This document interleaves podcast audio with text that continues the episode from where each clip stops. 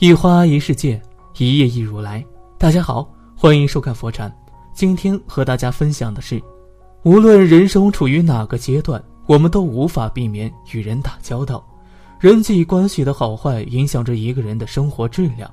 学会这三个社交技巧，你会收获好人缘，过上更幸福的生活。一，学会夸赞他人。莎士比亚曾经说过：“赞美是照在人心灵上的阳光。”没有阳光，我们就不能成长。爱出者爱返，福往者福来。你给予别人欣赏，也会得到相应的回报。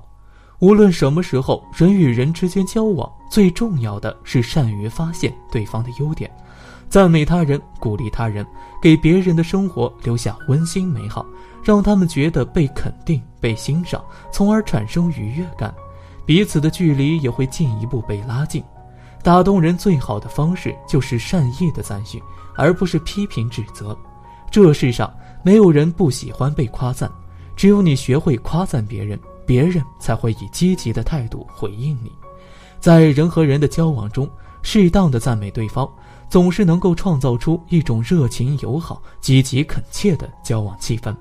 这是因为赢得别人对自己的赞许，是人类一种本能的需要。人们正是在别人的赞美声中认识自己存在的价值的。老话说：“良言一句三冬暖，恶语伤人六月寒。”一句赞美让人如沐春风，备受鼓舞；而一句嘲讽、批评会让人郁闷难过，倍感挫败。学会夸赞他人是尊重，更是一种智慧。当然，赞美要有一定的技巧，赞美要适当，不可过头，过头就变成了虚伪。不仅得不到别人的信任，还会让人感到此人阿谀奉承、不可靠。适当的赞美是人际交往中不可缺少的语言艺术。正像歌德说的那样，赞美别人就是把自己放在同他人一样的水平上。但是过分赞美就显得虚伪，所以古人谓育人之言太烂不可。赞美他人要实事求是。善于发现别人的优点和长处，恰到好处的赞美，态度要真诚，而不是言过其实，让人觉得你是在虚伪奉承、刻意拍马屁。赞美不需要华丽的辞藻，不需要过度修饰，自然就好。要拿捏好方寸，在赞美对方之前，先站在对方的角度上考虑问题。赞美主观努力，而不是外在的客观事实。很多人都会习惯性的去夸一些客观事实，比如你真聪明，你真漂亮，你在这方面真的很有天赋。要肯定对方付出的努力，而不是重复性的去赞美那些与生俱来的事实。夸对方努力，对方会打扮等，肯定他们付出的心血，赞美对方在做一件事情时的态度、所采取的方法、细节的进步等等。赞美别人没有赞美过的，赞美。要与众不同，给人耳目一新的感觉，效果往往会更好。你赞美别人，总有一天你也会得到相应的赞美。赞美他人，利人利己，就像赠人玫瑰，手有余香。就像你用一束光照亮了别人的生活，同时自己的心田也会被点亮。适当的赞美对方，能够很自然地赢得对方同样友好的回报。热情友好的赞许，总能换取对方同样的态度，从而为相互沟通开亮绿灯。在人际沟通中，要善于赞许，那么你将成为一个有吸引力、人缘好的人。真正人缘好的人，从来都是夸人的高手。二，学会付出。俗话说：“欲要取之，必先予之。”人与人之间的关系，有时候就像跷跷板一样。你在别人着地时把他翘起来，别人才愿意把你也翘起来。善人者人善之，利人者人利之。你想得到什么，就要先付出什么。人生也莫过于是一边付出一边收获的过程。付出不一定有回报，但不付出一定不会有回报。这个道理每个人必须时刻懂得。即使人生会有偶尔一两次的意外收获，也注定不会长久。古时候有一位财主，临终前将自己的财富分给了两个儿子。大儿子天生聪明，做事机灵，选择用这笔钱开了一家米店，生意十分兴隆。小儿子敦厚老实，凭借出色的手艺开了一家面馆，来往的人也是络绎不绝。可是天有不测风云，一次全城闹饥荒，两家店的生意一落千丈。大儿子灵机一动，放出粮食短缺的消息，并且哄抬物价，借此狠狠地赚了一笔。小儿子则开设粥棚，每天给附近的穷苦百姓施粥救济。饥荒过后。大儿子的名声逐渐败坏，很多人宁可到远处购买，也不愿到他的米店。时间一长，米店逐渐倒闭。小儿子因为积攒了好人缘、好口碑，面馆生意日渐兴隆，最终成为了当地首富。唯有用心勤恳地付出过所结出来的果实，才会有源源不断的收获。种瓜得瓜，种豆得豆，一分耕耘一分收获，这是亘古不变的真理。付出了，别人才会回报。三，学会倾听。与人交往时，太多人喜欢自己高谈阔论，殊不知讷讷寡言者未必愚，喋喋利口者未必智。就像有人说的：“倾听的耳朵是虔诚的，倾听的心灵是敏感的。”有了倾听的耳朵和愿意倾听的心，你才会拥有忠实的朋友。作家莫里斯曾说。要做一个善于此令的人，只有一种办法，就是学会听别人说话。生活中不懂倾听的人，生活总是一团糟。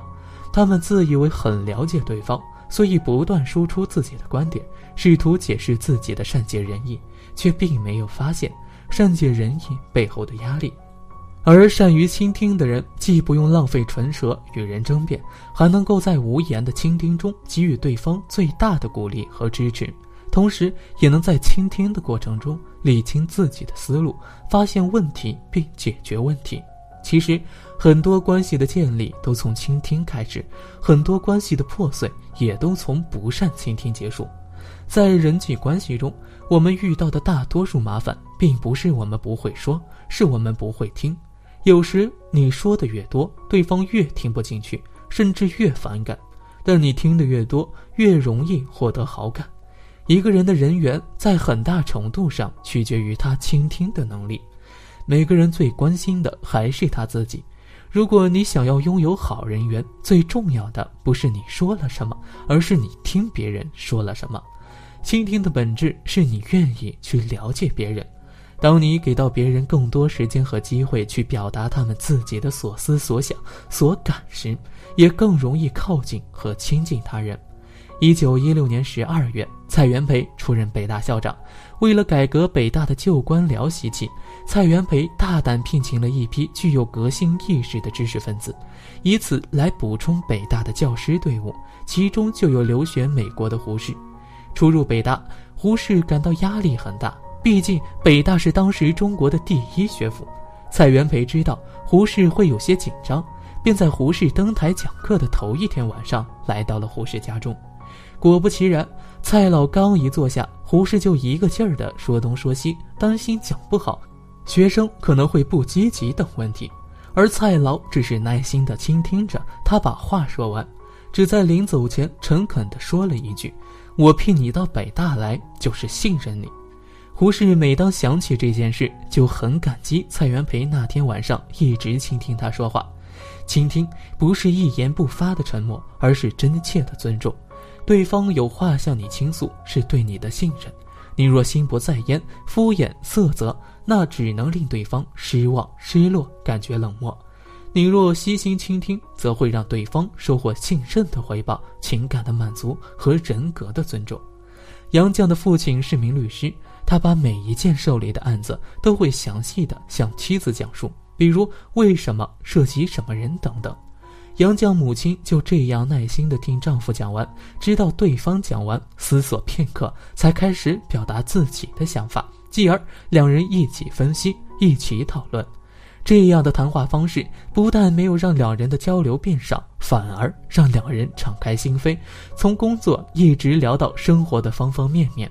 杨绛说：“我父母就好像老朋友，我们子女从小到大没听到过他们吵过一次架。”就是夫妇不吵架的也常有，不过女方会有委屈闷在心里，夫妻间的共同语言也不多。我父母却无话不谈，这种夫妻相处之道，后来深深地影响着杨绛的择偶观，以至于他和钱钟书两个人也有一辈子说不完的话。倾听是一种表达爱的方式，对方一丝忧伤的宣泄，一个美好的憧憬，哪怕只是对一款新衣的津津乐道，或对一桩有趣传闻的转述品评，无不期待你的倾听。学会倾听，就是对别人最大的尊重，也是真心实意关心别人的表现。而真正充满智慧的成功者，正是那些懂得倾听的人。今天的分享就是这些，非常感谢您的收看。喜欢佛禅频道，别忘记点点订阅和转发哦。最后想跟大家说，现在佛禅已经正式开通了 Facebook，所以你只要在 Facebook 里面搜索“佛禅”，点击关注，就可以私信给我了。子木非常期待与大家的互动，在这里你永远不会孤单。